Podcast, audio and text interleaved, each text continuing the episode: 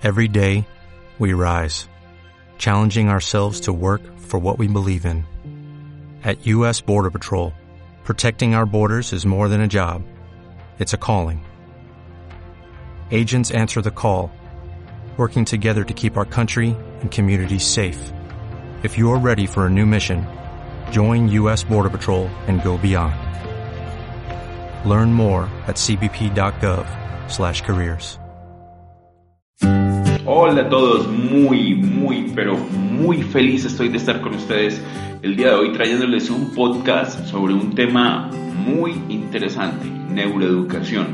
Recuerda suscribirte para que te lleguen todos nuestros podcasts, nuestros audios. Vamos a tener información importante de valor y también te vamos a contar de casos, de historias eh, personales que pueden llegar a ser muy divertidas, pero que tienen reflexiones muy poderosas.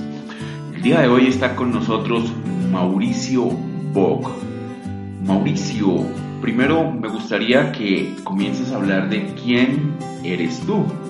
Bien, bueno, son varias las aristas en realidad por las cuales podría empezar, pero tal vez eh, debería ser un orden un poco más cronológico. Yo nací en Santiago, en Chile, eh, crecí en Francia, llegué a Francia cuando tenía tres años de edad y, eh, y he vivido ahí hasta los 23. Eh, he estudiado tanto en Francia como en Australia, he hecho mis estudios superiores en la Universidad de la Sorbonne y la Universidad de París, en Ingeniería del Management, con maestría, y a su vez he trabajado mucho en el mundo de la música en esa época, eh, trabajando para grandes sellos de discos, tanto en la parte artística de descubrir talentos como en la parte eh, de marketing y producción lo cual eh, me ha dado una mirada muy interesante sobre cómo se trabaja eh, el tema de, eh, digamos, de, la cultura, de alguna manera, y a su vez entender los mecanismos de marketing para poder empujar las cosas. Em, pero sin embargo también tenía muchos afines al mundo de recursos humanos y he trabajado y me he desempeñado y desarrollado en el campo de gestión del talento, eh, lo cual me ha llevado principalmente a trabajar en selección de personal para grandes headhunters, eh, tanto en, Europa como en Latinoamérica.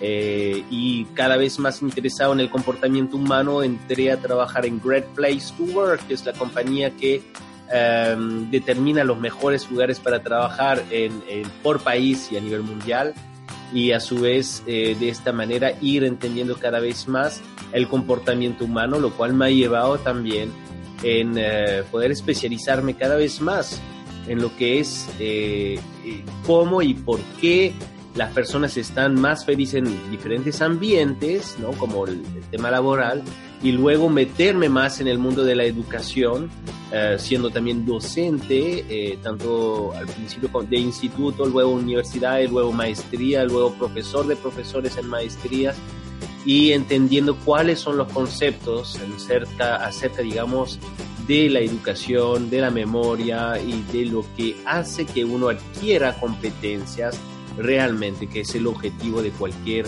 em, de cualquier proceso educativo en realidad. Mauro, tú estás en temas de neurocoaching, ¿nos puedes contar un poco al respecto de eso? Bueno, el neurocoaching es un tema bien, bien interesante porque lo que he podido observar en mis formaciones inicialmente como coach es que no había nada de ciencia detrás y es que el mundo del coaching proviene de la mayéutica que tiene siglos de siglos eh, desde la época de Sócrates, que es el arte de hacer preguntas para ayudarte a encontrar tú mismo respuestas. Pero lo que no encontraba como respuesta es, ¿y esto científicamente cómo funciona, no? Entonces fundamos el Institute of Neurocoaching, del cual soy presidente hace más de cinco años atrás, para poder determinar con ciencia cierta eh, qué cosas hacen dentro del eh, proceso de coachear una persona que este proceso de coaching tenga realmente resultados en la persona. Y para esto tenemos un laboratorio eh, que nos permite analizar eh, nuestras hipótesis y corroborarlas con ciencia.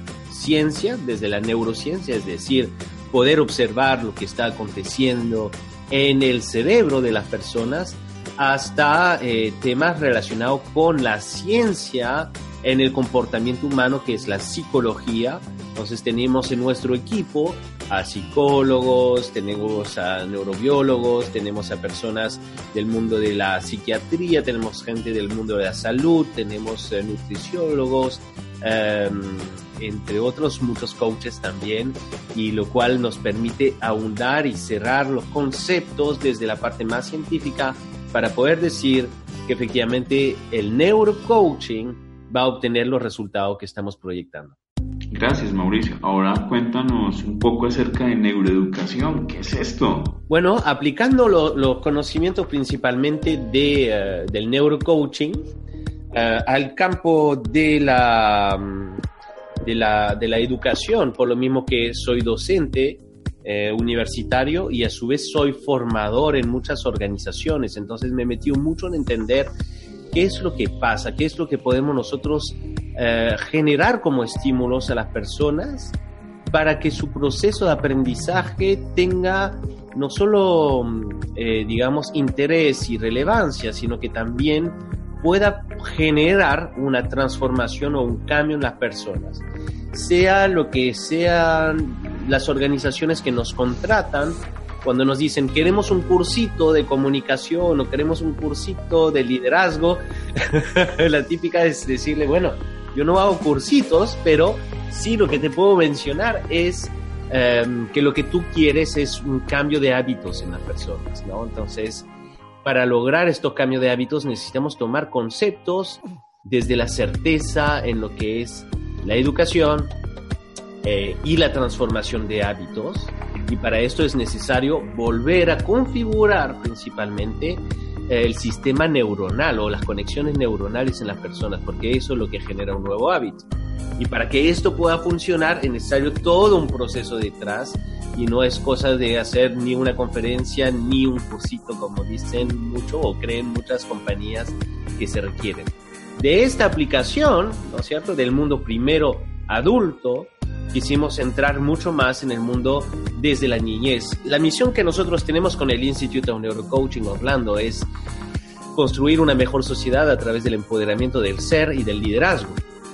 Y si queremos lograr nuestro cometido, sabemos que tenemos que no solo trabajar en adultos, sino que desde ya ir trabajando en la capa inferior, que son los niños, porque son aquellas personas que van a salir con, eh, con ciertos hábitos y si podemos influenciar en ello, entonces podemos influenciar mucho más rápidamente a la transformación cultural en la sociedad que deseamos. Y es así como entonces tomamos los conceptos de neurociencia para el coaching, aplicándolo a lo que son los procesos de aprendizaje y descubrimos muchísimas cosas.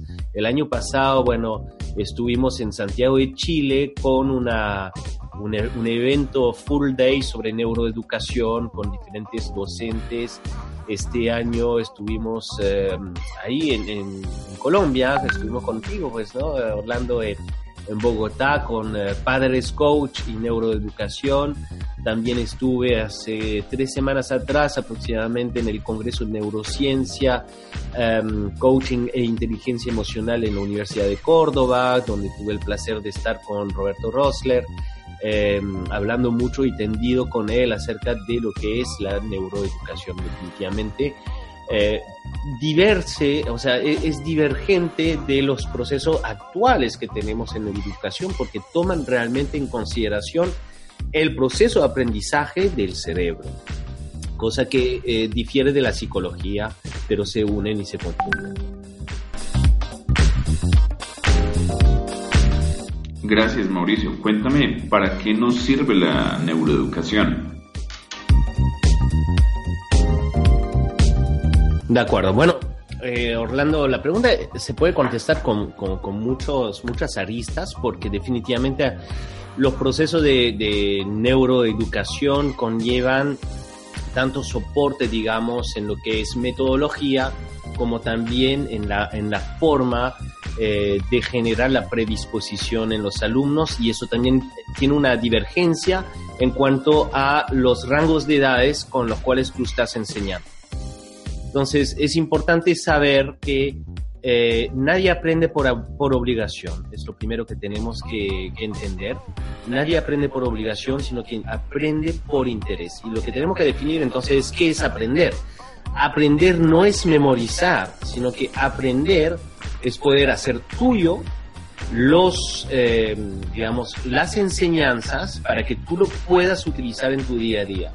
De, eh, que sea desde cultura general hasta matemáticas, que son ciencias tal vez un poco más duras, o lo que es filosofía. El arte de aprender es hacerlo tuyo en tu forma de ser. Por ende, para poder ayudar a que los niños, jóvenes, eh, puedan adquirir los conocimientos, es necesario pasar por varias fases. Y la primera fase es la fase de apertura. la fase de apertura en los alumnos es tener la predisposición a recibir la información. Y eso tiene que ver con la educación emocional. Nosotros no aprendemos si es que no estamos en predisposición emocional para poder estar abierto al aprendizaje.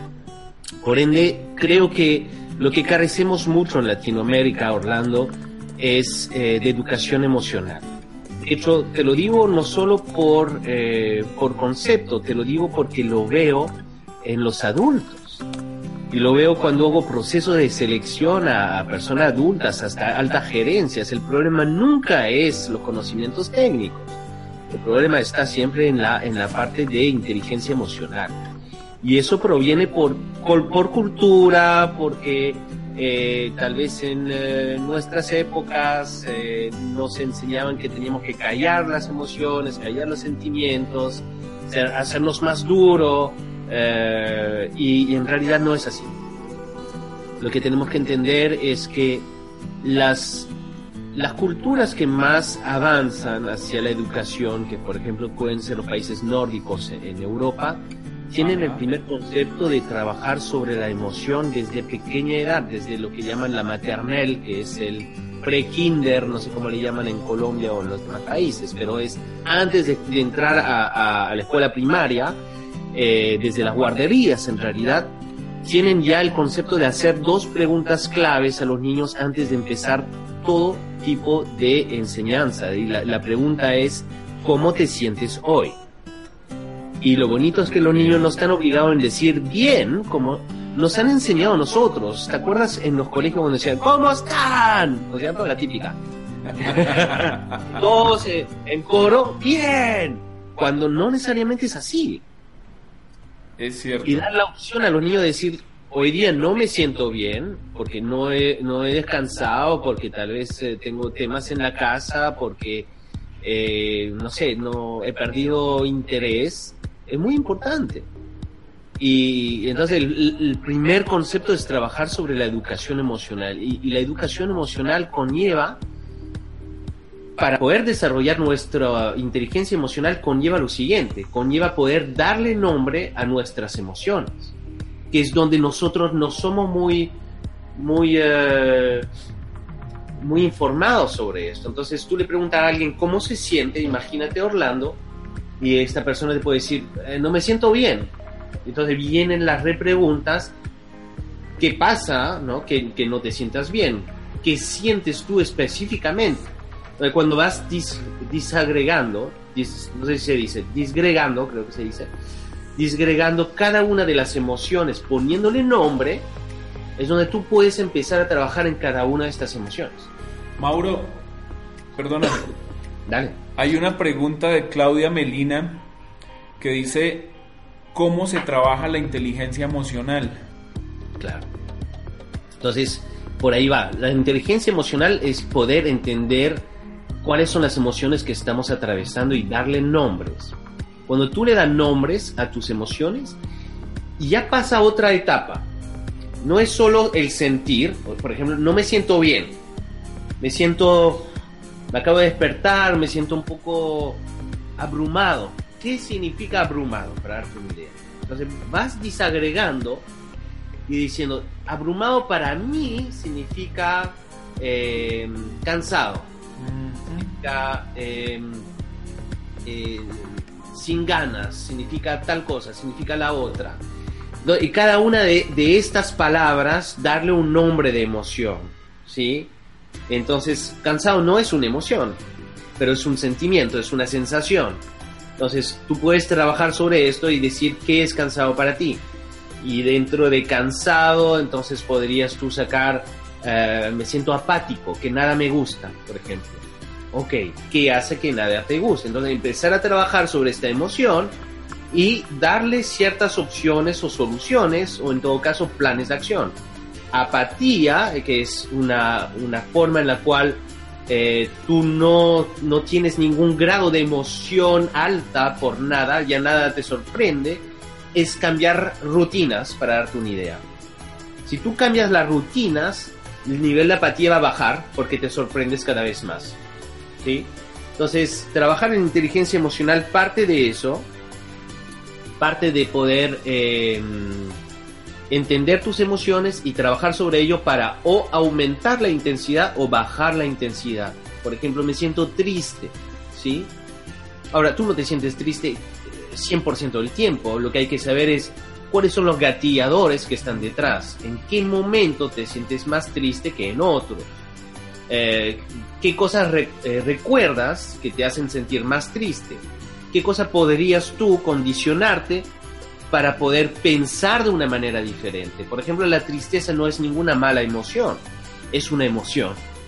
Y tenemos que entender que todas las emociones nos quieren decir algo y tenemos que prestar atención. Entonces no se trata de simplemente evadir esto reemplazándolo por otros elementos en la vida, sino que ir desarrollando eh, una técnica que te permite a ti referir sobre ello y saber que la, la tristeza es, es una linda emoción porque es el recuerdo de que algo que tú valorabas ya no está acá. Entonces, ¿cómo lo puedes utilizar o para traerlo de nuevo a tu vida, ¿no? Como una, un hábito, para darte una idea, o qué cosa puedes valorar y transformarlo en nostalgia más que en tristeza. Eso es la inteligencia emocional, es poder entender cada vez mejor nuestras emociones, darle un sentido entender lo que estamos viviendo y sobre esto salir adelante. Entonces, te puedo dar puedo darle a, nuestra audiencia algunas técnicas muy rápidas. Sí, mira. Eh, em, si lo deseas, pero lo De hecho, están preguntando algo al respecto. Dale, dale. Eh, John Valencia pregunta qué técnicas se pueden usar para anclar aprendizajes en los procesos formativos. ¿Qué es más efectivo hoy? Perfecto. Entonces eso lo voy a responder justo después de dar estas técnicas sobre inteligencia emocional. Lo más sano y lo más fácil de trabajar en inteligencia emocional es tener tu eh, diario emocional. Y tu diario emocional es la, típica de tú tienes tu cuaderno y al fin del día pones lo que has hecho. En realidad eso no sirve de mucho. Lo que tienes que tú trabajar es qué emociones he sentido hoy. Esa es la pregunta, apúntalo. ¿Qué emociones he sentido hoy? ¿Cuáles me gustaron? ¿Cuáles no me gustaron? Y qué puedo hacer a partir de mañana o qué puedo, qué puedo aprender de eso. ¿sí? Si tú haces eso diariamente, vas a darte cuenta que cada vez eres más consciente, no solo de tus pensamientos, sino que de tus emociones. Y al ser cada vez más consciente, vas a tomar acciones y eso va a construir en ti una velocidad en una respuesta a las emociones que sientes, eh, que es la parte más intuitiva que tenemos pero la parte intuitiva se tiene que desarrollar en procesos. Y para responder a, la pregunta de nuestro, de, nuestro amigo eh, acerca de cómo podemos, eh, qué técnicas podemos incluir en los procesos de aprendizaje, lo que tenemos que saber es que está demostrado hoy en día desde la neurociencia que el aprendizaje o la memoria, para darte una idea, no está recluido un solo, en un solo lóbulo del cerebro, sino que está disperso, está en varias partes y lo que gatilla la conexión entre los diferentes lóbulos para traer adelante tuyo una imagen, un recordatiz, un, eh, eh, un comportamiento, eh, proviene mucho de la emoción. Nuestro aprendizaje más genuino viene de la emoción, no solo del hecho de, de la repetición, que sí es importante, la repetición en aprendizaje, dependiendo de la materia, eh, pero viene mucho de la parte emocional. Y y cuando tú le mezclas la emoción al aprendizaje, haces que entonces puedas recordarlo mucho más fácilmente. Para darte un ejemplo, Orlando, muy sencillo en lo que estoy mencionando, si las personas están en nuestra generación se acordarán de una fecha muy importante a nivel internacional que fue el 11 de septiembre de 2001, ¿sí? cuando se cayeron las Torres Gemelas en Nueva York. Y si yo te hago la pregunta, eh, Orlando y a todos, de acuérdate qué estabas haciendo ese día cuando supiste de la noticia, porque fue una noticia muy impactante. Y te puedo hacer tanta memoria sobre esto que te podría preguntar con quiénes estabas, cómo estabas vestido, qué hora era, si estabas comiendo algo, si hacía frío o calor. ¿Por qué? Porque nuestro cerebro retiene toda la información que tiene que ver con estos estados de alerta y sobre estos estados emocionales. Y lo hace de tal manera que puedes llegar a ser muy específico sobre esa jornada o ese momento en particular. Pero si te digo Orlando, a no ser que tengas una rutina todos los días de comer lo mismo, pero si te digo Orlando, acuérdate que desayunaste ese día, pues tal vez no te acuerdes. ¿Por qué? Porque todo lo que son elementos de rutina, nuestro cerebro simplemente los, desecha porque no hay sorpresa, no hay emoción, no hay atención, eh, por ende no es importante para el cerebro. Entonces, cuando tú quieres trabajar la parte de aprendizaje es importante para los docentes esta vez, poder generar estos aspectos de romper rutinas en los alumnos. Romper rutinas es, por ejemplo, decirle, bueno, hoy día, en vez de, quedarnos en el salón, nos vamos a ir al parque y vamos a estudiar en el parque. Entonces, por más que sea la misma materia, por más que lo, digamos, lo formalice, o lo verbalice de la misma manera que está acostumbrado el docente, el solo hecho de desplazar la sesión es toda una experiencia. Es sorpresa, es emoción, qué va a pasar, es expectativas, es una serie de cosas. Entonces no digo de todos los días tienes que hacer esto, lo que tienes que lograr como docente es capturar la atención del alumno ¿sí? ¿Tenemos algunas preguntas, Orlando, tal vez para ir traduciendo sobre lo que nos menciona? Sí, mira, eh, acá dice Rubén Archi, mi pregunta para Mauricio es cuáles métodos hay para niños y cómo se pueden trabajar con ellos. También eh, dice Fabiola Álvarez, eh, muy buen día, saludos desde Ecuador. ¿Cómo diferenciar entre emoción, sentimiento y sensación? La de ah, Rubén me parece un poquito similar a lo que ya, ya he respondido. La de Fabiola sí veo que está un, poco diferente. Que dice Mauricio, buen día, desde Ecuador. ¿Cómo diferenciar entre emoción, sentimiento y sensación? Súper, muy bien. Esa es una pregunta muy válida, ¿no? Eh, una emoción, ¿sí? Em, no es pensada, para darte una idea. La emoción proviene por diferentes estímulos y proviene por tus costumbres también y todo lo que tiene que ver con tu pasado, toda tu historia, desde tu historia genética, para darte una idea, es natural, es natural que temamos a las arañas o a las serpientes, pero eso proviene desde nuestra genética. Entonces hay ciertos patrones inscritos en nuestra genética que nos van a alertar de peligros de qué? Peligros de vida.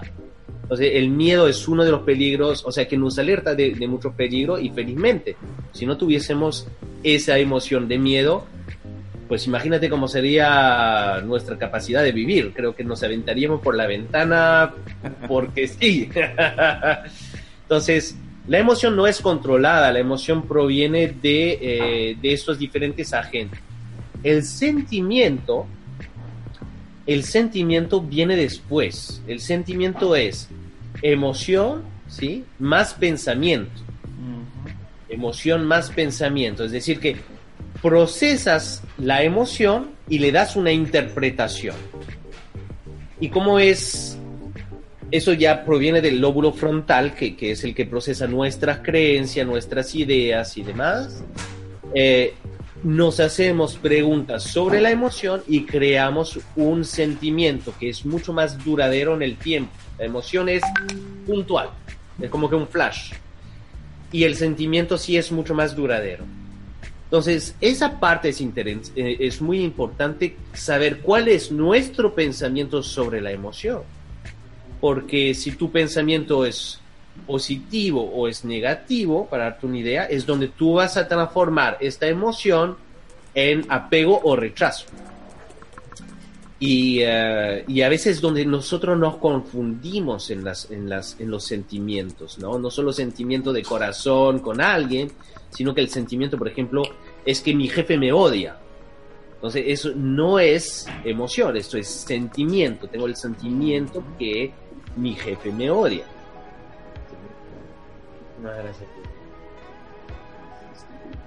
Entonces, la, la, otra parte, ¿cuál era el tercer punto que me decía Orlando, nuestra sensación. amiga de Ahí preguntaban emoción, sentimiento y sensación. Ok, la sensación es cuando tal vez tienes la emoción, pero no tienes todavía eh, cierto grado de, de, digamos, de inteligencia emocional para saber cuál es la emoción que estás sintiendo. Entonces tienes una sensación, pero todavía no le has dado nombre y, queda confusa. ¿no? Tengo, las, tengo una sensación rara, algo me va a pasar. Pero esa sensación es como que una anticipación en muchas oportunidades a ciertos miedos que tenemos o ciertos anhelos, ¿no? Tengo la sensación que me van a traer una torta porque es mi cumpleaños. Entonces, hay una anticipación, hay como que una hipótesis en tu mente sobre una emoción que estás viviendo. Esa es una sensación, pero no le estás dando, eh, no le estás dando un nombre realmente. Y la, la sensación solamente podría verse desde lo emocional, también se puede ver desde lo físico todo lo que es la parte emocional, eh, tenemos los eh, nuestros sentidos para poder educarnos en saber dónde lo estamos canalizando al nivel somático. El nivel somático es cómo estos salen adelante. Entonces, em, cuando tenemos las famosas, em, por ejemplo, o sea, la manera en la cual trabaja la emoción es que va a afectar a nuestro sistema nervioso central y periférico, a nivel fisiológico. Entonces, las emociones están para poder movernos justamente. Emoción proviene de movernos. Eh, y nos va a mover. Nos va a mover a nivel fisiológico en nuestro actuar. Eh, dependiendo de cuál es la emoción que estás viviendo, va a poner o tu sistema nervioso en alerta o lo va a poner en relax, ¿ok? O, más tranquilo, ¿no? Eso es lo que conocemos también con ponerlo en lo que es la fase, digamos, simpática o parasimpática, ¿no? Eh, del sistema nervioso. Entonces, automáticamente, si tú estás enfrentando, para darte un ejemplo, Orlando, hoy que hablamos tanto de inseguridad a nivel mundial, eh, imagínate que estás en la calle y viene alguien a asaltarte y te pone la pistola así. Lo primero que va a salir es una emoción, ¿de acuerdo? Y esa emoción te va a poner en alerta. Eh, ¿Qué va a hacer a nivel fisiológico? Va a bombardear más este, tu corazón, elevar el nivel de adrenalina, ¿sí? poner tensión en los músculos, eh, tus, eh, tus ojos se van a abrir más, ¿de acuerdo? Y vas a estar en tensión como que listo para pelear, para darte una idea, o paralizado para no mover. Entonces, la emoción se va a disparar siempre en nuestro lado eh, fisiológico. Si pasas vergüenza, te pones rojo, bajas la cabeza, miras al piso, te haces más pequeñito. Entonces, es importante darte cuenta. Y para los que son padres, Orlando, padres, madres, docentes, es muy importante que saber que si tú le preguntas a tu audiencia cómo están y te contestan un sí, más importante de lo que verbalizan va a ser cómo lees el lenguaje corporal del niño. Y saber que un niño que, por ejemplo, te puede decir, sí, estoy bien, pero se le va la cabeza, tiene los hombros bajos y demás, no está diciendo la verdad. No está diciendo la verdad. Su, cuerpo está diciendo otra cosa. ¿Y por qué digo los padres? Porque estamos, los padres hemos desarrollado esta manera de, de observar a nuestros hijos desde antes que puedan hablar. Entonces tú sabías Orlando, cuando tus nenes que estaban bebés, si tenía, cuando lloraban, si lloraban por hambre, por frío, por, por este engreimiento o por simplemente porque querían estar en tus brazos. Son los llantos diferenciados, pero también podías ver a simple vista, ¿no? Eh, qué traducía su emoción. Y creo que muchas veces olvidamos esto.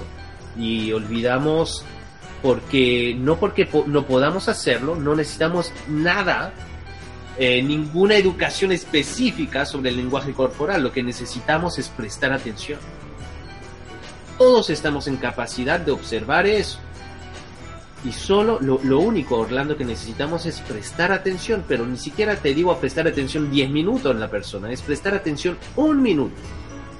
Al observar, callarnos nosotros mismos, y fijarnos qué está pasando en su cuerpo.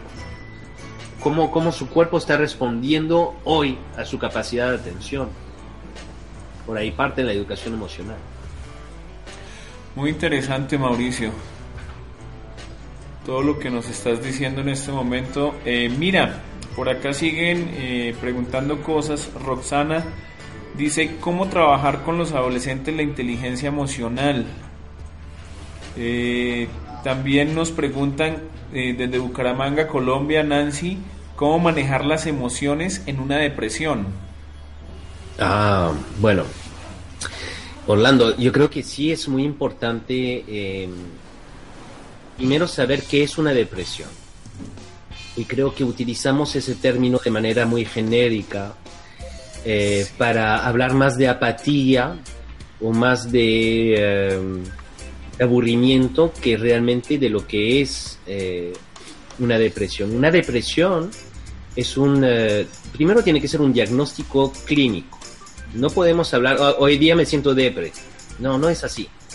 Eh, la depresión conlleva realmente un diagnóstico en el cual la persona siente que su vida no importa y se acompaña de pensamientos suicidas. Entonces, muy importante, ¿no? Si tú crees que una persona tiene depresión, ver si esta persona está con pensamientos de, ya no estar. Si eso sucede, la primera recurrencia, y lo hago de una manera que estemos todos informados, la, primera cosa que tenemos que hacer es contactar con un psiquiatra. Es la persona indicada para tratar la depresión. No hay otra. ¿no? Este, inclusive los mismos psicólogos la van a derivar a esta persona directamente a psiquiatra porque es, necesario actuar urgentemente, ¿no? Y no hay otra, no hay otra forma. Entonces, eh, ¿cómo podemos trabajar las emociones durante un proceso de depresión? Lo primero que hay que ver es si realmente está esta persona diagnosticada así o si es el término genérico que utilizamos. Eh, si es más un tema de de apatía, más de aburrimiento y demás, eh, hay que ver cuál es la edad. Si me dicen adolescente, lo que pasa es que adolescente puede durar mucho tiempo ese, ese periodo. Entonces, lo que tenemos que descubrir, Orlando, es cuál es el miedo que tienen las personas. Cuando hay un comportamiento, hay un miedo detrás lo que tenemos que descubrir es cuál es este miedo. Entonces, por ejemplo, los adolescentes, que llamamos entre 13 y 19 años. Eh, los adolescentes tienen un miedo importante que es el tomar decisiones. Es el periodo de edad en donde todo el mundo lo presiona para saber qué vas a estudiar. ¿No? ¿A qué te, va a, qué te vas a dedicar por el resto de tu vida? Y ese es un nivel de presión muy alta. ¿eh? Hay una presión en la toma de decisión que no quieren tomar. O porque están desinformados, ¿sí? Es decir, no tengo la menor idea, no, no he visto nada en mi vida, solo conozco a qué hace mi papá, qué hacen los papás de mis amigos, y lo veo aburrido para darte una idea. Entonces viene una apatía, no, no quiero, no quiero madurar porque no quiero enfrentarme a esta toma de decisión. Entonces eso es eh, el pesimista desinformado, ¿no? El que no sabe, entonces toma una actitud pesimista y sobre esta actitud pesimista eh, es lo que solemos llamar, ¿no? Es lo que solemos llamar, eh, digamos, esta, esta emoción de, de apatía. ¿Qué se puede hacer con ellos? Pues viajar, por ejemplo. ¿no? Viajar para que, para que abran su espíritu. Que, no, te digo viajar tal vez a nivel internacional, que en buena hora sí lo pueden hacer, pero cambiarle nuevamente sus rutinas. Decidir, oye, este fin de semana nos vamos a, a, a Bucaramanga, nos vamos a, este, yo que sé, a Cali, nos vamos en auto a Villavicencio, o donde fuese, para que, para que simplemente rompa su forma de ver las cosas, que conozca personas de otros lugares, que se dé cuenta de sus propias realidades, que, se, que empiece a valorar lo que tiene, que es muy importante eh, en los adolescentes, sobre todo hoy, están eh, muy eh, engreídos, ¿no? Y los padres le dan un poco más de lo que estábamos acostumbrados en nuestras generaciones, entonces siente que todo lo pueden tener la manera de ayudarlos es que valoren lo que tienen y que puedan empezar a ayudar a otros. Y yo creo que ahí es el, campo en el cual podemos trabajar, Orlando, que es enseñar desde temprana edad a los chicos, a los adolescentes, en que tienen un poder y ese poder es ayudar a otros. Entonces, yo llevo a mis hijas, por ejemplo, a aldeas infantiles, que es eh, la ONG que, que apoyo, que me han nombrado miembro de la Junta, los, llevo también a otros eh, orfanatos, ¿no? Porque vamos a ayudar, hay, uno en particular que se llama Un Día de Esperanza en el Perú, eh, que son niños con SIDA y los acompañamos simplemente para jugar con ellos, escucharlos, compartir momentos. Em, eh, no sé, educo a mis hijas en reciclar su ropa de manera a que no tengan tampoco apego a cosas, y de esta manera que puedan ellas tener esta sensación de dar, dar, dar lo que puedan. Ayuda mucho a la apertura en términos de emociones porque nos vuelve más sensible, nos vuelve y, nos da también eh, esta sensación de progreso. Nos sentimos felices, Orlando, cuando crecemos a nivel físico, espiritual, intelectual este, y en nuestras capacidades. Una persona que, está con apatía es porque siente que no está progresando. Y podría ser un, paso a lo que es tristeza patológica. Y la tristeza patológica nos puede llevar al campo de la depresión. Entonces, cuanto antes trabajamos esto, mucho mejor. Mira Mauricio, eh, nos siguen haciendo preguntas acá las personas. Eh, Pregunta en este momento, a ver, eh, ¿cuál tiene que ser el nivel emocional de un líder? Pregunta Rubén. ¿Y qué tipo de actividad, pregunta Leandro, eh, puedes sugerir para fortalecer el conocimiento de nuestras emociones? Pues son dos preguntas diferentes, ¿no? Nivel emocional de un líder y actividad que puedes sugerir para el fortalecimiento de las emociones. Bien, eh, bueno, todos tenemos fases emocionales, ¿no? Estas fases emocionales significan que no podemos estar al 100% todos los días así en euforia o, o, lo que solemos pensar que es la alegría, que es estar wow todo el rato gritando, saltando y demás. Lo que tenemos que entender es que cualquier líder también va a pasar por momentos de incertidumbres, va a pasar por temas eh, de, de, estrés, va a pasar por eh, diferentes fases emocionales. Lo que sí entiende un líder es que cuando interactúa con alguien, más importante que él es la otra persona. Y va a hacer lo posible para siempre hacer que la otra persona se sienta bien, se sienta cómoda. Tiene que ver con reglas, obviamente, de convivialidad, principalmente, sí, pero también tiene que ver con el interés que tú prestas en las demás personas. Saber escuchar. Y es el principio del amor. El amor es que la otra persona es más importante que tú en tu propia en tu propia percepción eh, de, las cosas. Entonces vas a hacer que la otra persona se sienta más complacida eh, porque estás para servir. Entonces el líder lo que hace es trabajar en sus emociones para poder gestionarlas, por más que esté estresado, si tiene que hablar con alguien, va a tener sus propios mecanismos, por ejemplo, saber respirar, interrumpir su proceso, digamos, eh, eh, cardíaco bajando las tensiones o a través de meditación o tomando agua, para darte una idea. O va a cambiar, va a estar más atento a sus pensamientos recurrentes eh, para poder condicionarse a tener pensamientos más positivos. Y de esta manera se predispone más a poder escuchar a las, a las otras personas. En términos de, de, de, de todos nosotros, tenemos que saber que el líder no es una persona muy excepcional, es una persona simplemente que sabe prestar atención a los demás. Y como padres somos líderes y tenemos nosotros también que tener esa capacidad de bajar mucho nuestra intensidad de emoción para poder prestar atención a nuestros hijos, ya sea 5 minutos, 10 minutos, pero sí, una vez al día al menos, ¿no? Hacer un poco de, de, entrada con nuestros hijos en preguntarle cómo están, cómo se sienten, qué han vivido, cuál fue el mejor día, cuál fue el mejor momento de su día, cuál fue, el peor momento de su día, eh, y, que, y empoderarlos a través de preguntas. Cuanto más preguntas hacemos, mucho mejor. Un gran problema, Orlando, es que como sí. padres solemos decirle a los hijos lo que tienen que hacer. Entramos también en ese campo para poder hablar sobre la importancia del rol de los padres. Pero había una segunda pregunta, antes que se me olvide, Orlando.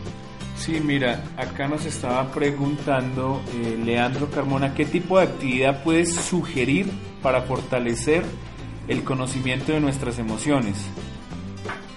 Ya, entonces, eh, lo que hablábamos, ¿no? Eh, el, el, poder tener nuestro diario emocional es importante. Y lo segundo es, tú me preguntabas, Orlando, a nivel fisiológico, ¿no? Es conocer nuestro cuerpo. Uh -huh. Entonces, tú sabes que estás teniendo una tensión acá en el estómago, algo está pasando a nivel emocional. O sea, no lo dejes simplemente pasar. Si estás tú teniendo gastritis, es una somatización de una emoción, ¿ok?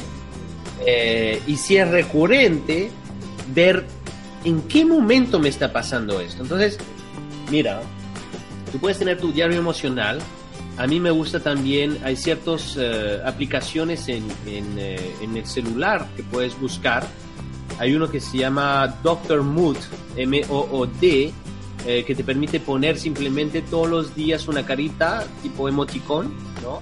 Eh, de cómo te has venido sintiendo y sacas entonces estadísticas sobre, sobre ello. Entonces, atento a tu cuerpo, tu cuerpo te va a decir que estás viviendo emociones.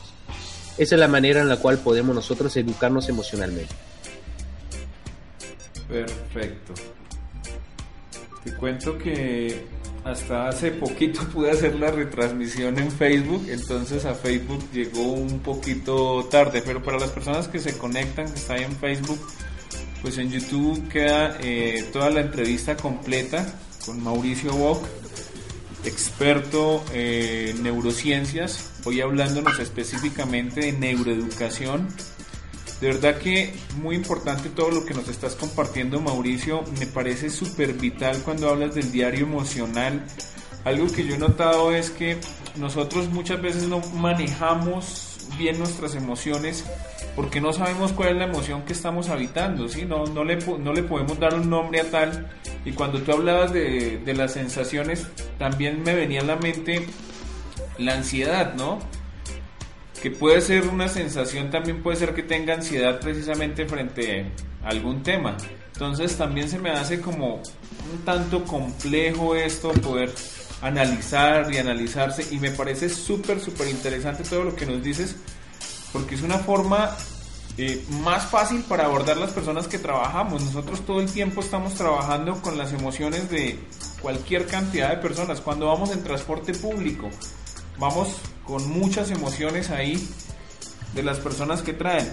¿qué podría hacer yo digamos cuando llego a mi espacio de trabajo y he tenido un día, no sé, de ha habido mucho tráfico, sí, trancón, como decimos acá en Colombia, y voy absolutamente estresado, llego a mi trabajo, ¿qué hago yo como para quitarme ese estrés y tener una mejor jornada laboral? Y digamos en el caso de los docentes, cuando llegan con sus estudiantes, que se quiten ese estrés y le puedan dar una mejor cara a sus estudiantes, ¿qué, qué nos dirías para eso? Bien, bueno, en realidad cada uno va a tener que encontrar este, su propia forma de, pero te puedo dar algunos, algunas luces sobre qué funciona, ¿no? Trabajamos nosotros mucho en lo que se llama neurofeedback para entender la intensidad de tus emociones. Ah, hay un montón de, de, cosas que podemos, eh, que podemos hacer. Eh, mira, para darte una idea, Orlando, lo primero es que como docente tienes que saber cuál es tu estilo de presentación. ¿De acuerdo?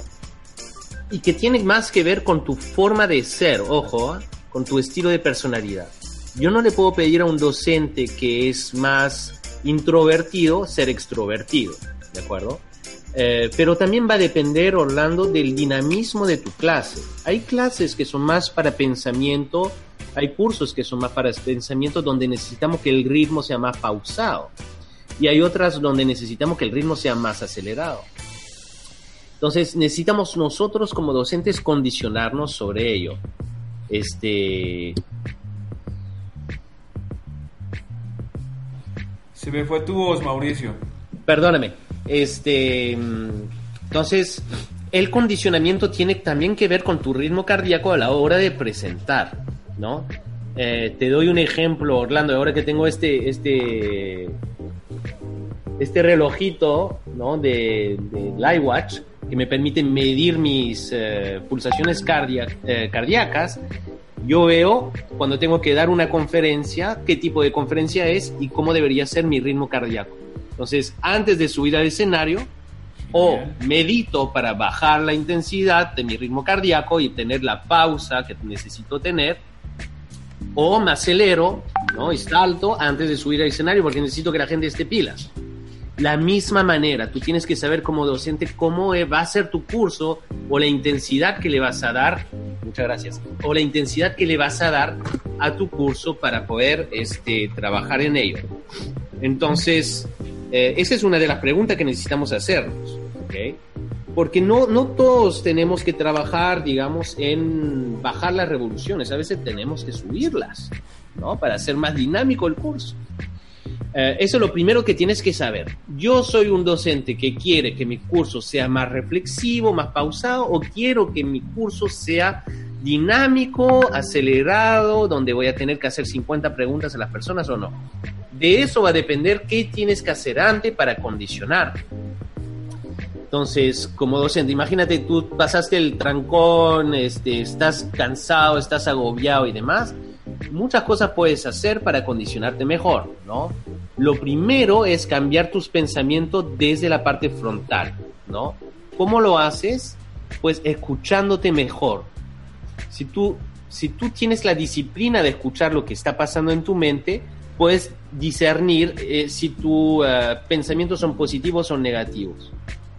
Y lo primero es, en vez de culpar a otros, sentir o cambiar tu sentimiento. ¿Te acuerdas que hablábamos de sentimiento, Orlando? Sí, señor. Eh, cambiamos la emoción por el pensamiento diferenciado, que sería decir, pobrecito ellos, es decir, empezar a pensar con compasión. ¿De acuerdo? Más que con que brutos, porque la palabra bruto, este, idiotas y demás, son palabras negativas que te afectan emocionalmente. Y como te afectan emocionalmente en una negatividad, automáticamente tu cuerpo empieza a cerrarse. Entonces, cuando le cambias por un pensamiento más positivo, en la sensación, transformas entonces la, eh, el sentimiento ¿no? en algo de compasión. La compasión es muy bonita. Es decir, qué pena no han recibido la educación adecuada, pero yo hoy día voy a trabajar para que esto en mis alumnos no, no pase, no ocurra de esta manera. ¿okay? Entonces te trazas una emisión sobre lo que has vivido y empiezas a cambiar tus pensamientos y de los pensamientos trabajas entonces eh, la aplicación. Otra cosa, Orlando, que se puede hacer es interrumpir. Entonces, si has llegado corriendo, la manera de interrumpir tu ritmo cardíaco es cambiando la respiración. Y la mejor manera de cambiar la respiración es tomando agua. Por el momento que tú tomas agua, no puedes estar respirando a la vez que estás tomando. Entonces interrumpes la forma de respiración y por ende vas bajando la, intensidad.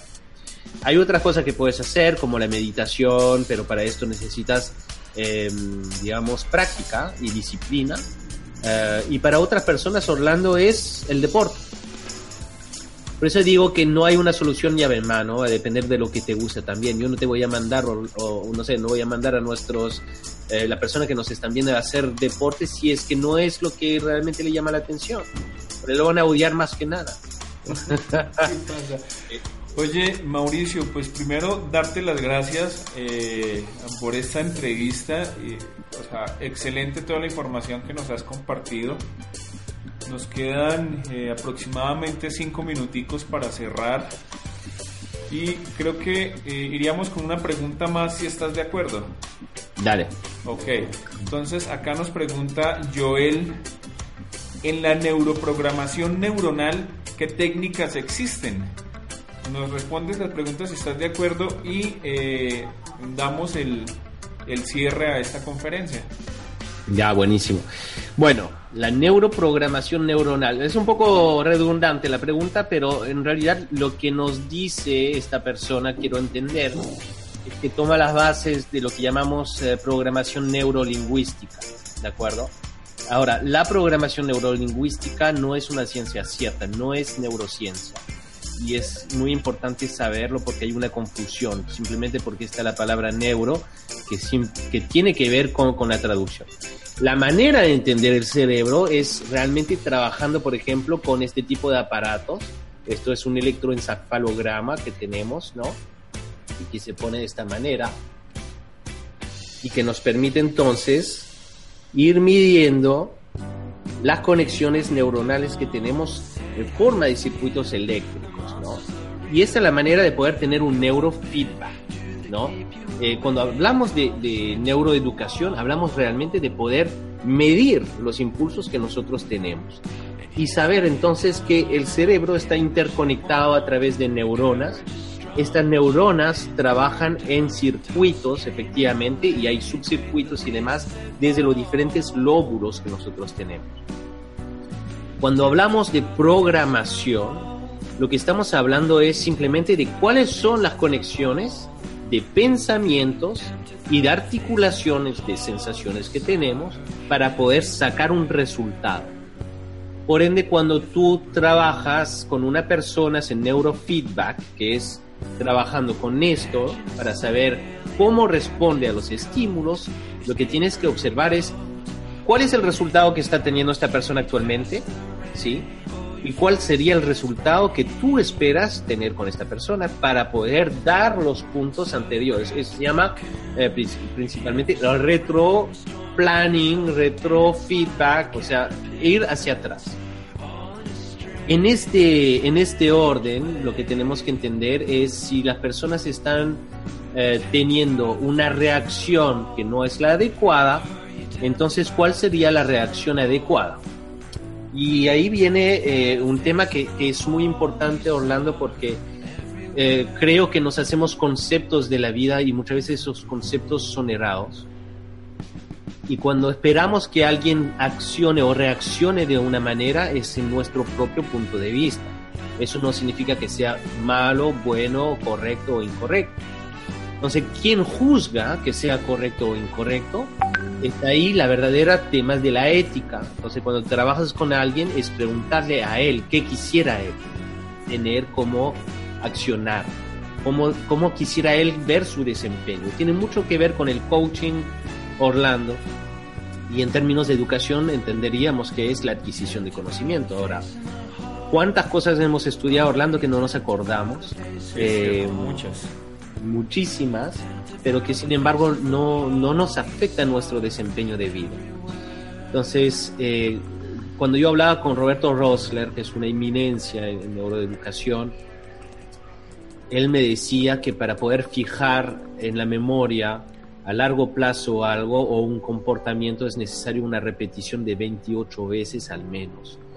Y, eh, y hay diferentes formas de hacerlo. Entonces tiene que poner en aplicación tu cuerpo, ¿sí? Eh, otros procesos, por ejemplo, la música ayuda mucho cuando yo les enseño a mis hijas sobre historia y a veces hay procesos de historia bien pesados que tienen que aprender como la historia de, no sé, la Revolución Francesa o ese tipo de cosas donde no solo hay fechas, sino que hay mucha articulación de personajes, pues la manera en la cual les enseño es con música. pero que ellas crean su propia canción, ¿no? Entonces es una, manera de poder anclar la repetición por algo más divertido, entonces creamos una canción. Y eso ayuda mucho, ¿no? Como verás, acá yo siempre tengo mi guitarrita, pero eh, por más que no seas músico, es simplemente cantar algo, ¿no? Eso ayuda mucho, ¿no? Y eh, entonces, imagínate cuántas canciones te conoces, Orlando. Uy, no sé, muchas he escuchado. Ya ahorita les voy a dejar las eh, redes de Mauricio Boca, a las personas que me están preguntando que se pueden comunicar con él. Claro que es completamente posible. O dinos tus redes, más sin embargo las vamos a escribir acá, eh, Mauricio, pero me sé muchas canciones. No, es muy fácil, ¿no? Me puedes buscar como Coach Mauricio Bock. Así, mira. Coach Mauricio Bock. Eh, en Facebook y es ahí donde, donde más me muevo, ¿no? Pero entonces imagínate cuántas canciones te conoces. ¿Cuántas veces escuchas una canción que era de tu tatarabuelo o canciones de hoy o lo que fuese y sabes cuál es? Bueno, el proceso de aprendizaje es así. Si tú pudieses aprender temas tan duros como historia, geografía, hasta matemáticas, lo que fuese, con un proceso de memorización diferenciado, pues entraría como una canción más en tu cerebro y es mucho más fácil de sacarlo entonces después, porque tiene un orden, una canción tiene un orden, tiene introducción, tiene el desarrollo, tiene la parte más fuerte, regresa y demás. Entonces, ese tipo de composiciones ayuda mucho al cerebro porque pone en aplicación no solo el logro temporal, sino que también el visual, porque te puedes imaginar algo, entonces el occipital, y no solo la parte de pensamiento. Yo creo que el gran problema, Orlando, es que nos han, nos han eh, eh, condicionado para aprender solo desde el lóbulo frontal. ¿no? que es la parte de la, la memorización, de la idea, de, del pensamiento. Pero si tú le mezclas dos o tres lóbulos más, el aprendizaje se hace mucho más rápido. Y desde el cuerpo también. Entonces, yo le puedo hacer a mis hijas saltar o hacer algunas, algunos experimentos, dibujar, por ejemplo, porque a nivel visual ayuda mucho. ¿no? Entonces, la haces dibujar pues una línea del tiempo, la haces investigar y luego ponemos la canción. Ya está. Eh, es así, entonces tú puedes utilizar eso el cuerpo es muy importante en el aprendizaje, muy importante, ¿no? Entonces, yo utilizo mucho las manos para el aprendizaje porque tú, tú lo visualizas también, o sea, dices uno, dos, tres, entonces ya tienes tres conceptos en la mente, ¿no? O cuando les enseño acerca del cerebro para darte una idea, ¿no? Enseño, oye, este es tu cerebro, pon esto acá, ya esto es el, el lóbulo anterior y acá, entonces acá tenemos un cerebro, entonces mejor entender. Cuanto más utilizas tu cuerpo, más utilizas otros elementos, más fácil es el aprendizaje, más fácil la, la, la recordación y mucho más duradera. Y la emoción. excelente. Mauricio, yo te quiero dar las gracias. Encantado. Primero por haber aceptado la invitación, segundo por la información de valor que nos has compartido. Tercero, por hacer lo que haces, porque es verdad que es muy importante este de labor, formar personas. Pues cada día necesitamos mejores seres humanos para tener un mejor mundo. ayer vimos acá un, tema de, elecciones donde se muestra que necesitamos ser mejores personas para lograr cosas, ¿sí? pero no, no, no voy a hablar de eso para no entrar en temas de política acá en el canal. Pero me doy cuenta que sí, que nosotros cada día necesitamos mejores personas, personas con una eh, inteligencia emocional más idónea, ¿sí? más aptas para vivir en sociedad. Y lo que tú nos das es, es un aporte muy importante para eso. Entonces, ¿qué nos dices ya para cerrar esta sesión? Lo, lo, lo más importante, Orlando, es ser consciente. Eh, ser consciente es el punto de inicio de todo. Cuando uno es consciente de que puede dar más, sería un pecado no dar más. Cuando tú eres consciente que sabes leer y no lees, sería un pecado no leer. Cuando eres consciente que afectas a la vida de los demás porque siempre vas a generar una experiencia emocional, entonces sería un pecado no generar las emociones positivas. Ser consciente es, es el punto de partida. Me preguntan mucho cómo ser líder, cómo ser esto, cómo, cómo lograr tener más dinero, cómo lograr 50 mil cosas. Ok, pero primero sé consciente en que qué quieres tú lograr en la vida. No solo a nivel económico, la vida no es una transacción. La vida es dejar un legado. Y, eh, y ese legado lo puedes empezar a hacer desde ahora. Eh, sé consciente de ello y va a cambiar entonces la naturaleza misma de las relaciones que tú estás fijando con otras personas. Cuando tú partes de ese principio, la verdad, Orlando, que no, no te puedes equivocar, porque prestas atención en los demás. Y luego, si quieres hacerte profesional en educación y demás, sí es importante que, que fundamentes, eh, que, que logres entender. Yo veo muchas personas que tienen las ganas de, Orlando, pero que toman conceptos a veces equivocados, ¿no? Este, por ejemplo, típico neuromitos que, que te dicen, oye, ocupamos solo el 10% de nuestro cerebro, es falso, ¿no? Todos los días utilizamos el 100% de él, ¿no? Eh, entonces, hay que ser consecuente. No solo tener las ganas, primero tener las ganas, ¿no? Y luego, si tienes la gana y quieres profesionalizarte, estudiar. ¿no? Estudiar. Yo le doy mucho, mucho cariño a, a, la educación, porque la educación me ha cambiado tremendamente a mí. ¿sí? Y, y he tenido esa ventaja de estudiar en Francia y en otros países, eh, y la verdad que soy muy agradecida, muy agradecido. Y, y lo que creo que hoy en día es muy fácil criticar el sistema educativo, porque sí, ¿no? Pero no se trata de eso, se trata realmente de entender que la educación no solo está en el aula, okay. Está en todo el entorno, y tú eres parte de ese entorno. Mauricio, muchísimas gracias por la conferencia, eh, muy amable y cuéntanos dónde te pueden ubicar las personas entonces.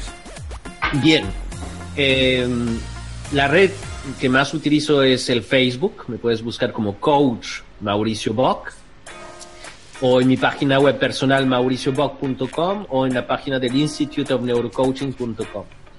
Y, y, estoy de gira constantemente y bueno, la próxima fecha que se vienen es con el programa Ser Leader Coach en Ecuador. Luego estaré en Valencia, España con también Ser Leader Coach eh, en el mes de octubre. Luego me muevo a Francia con una conferencia a París y luego en Dinamarca. Así que, eh, bueno, muchas cosas sobre, sobre la ruta. ¿Cuándo eh, en Colombia? En Colombia, bueno, Orlando, ahí tenemos que conversar para poder hacer algo en conjunto, feliz de la vida. Excelente, Mauricio. Ha sido un gran placer para mí tenerte aquí. Espero tenerte próximamente para que conversemos de otros temas relacionados con neurociencias. A todos ustedes, muchas gracias por escuchar este podcast. Les invito a que se suscriban a este hermoso canal, compartan esta información valiosa para personas, compartan esto con los educadores que ustedes conozcan, para que utilicen las técnicas que nos dio Mauricio. Hasta una próxima ocasión, muchas gracias a todos ustedes por estar aquí con nosotros.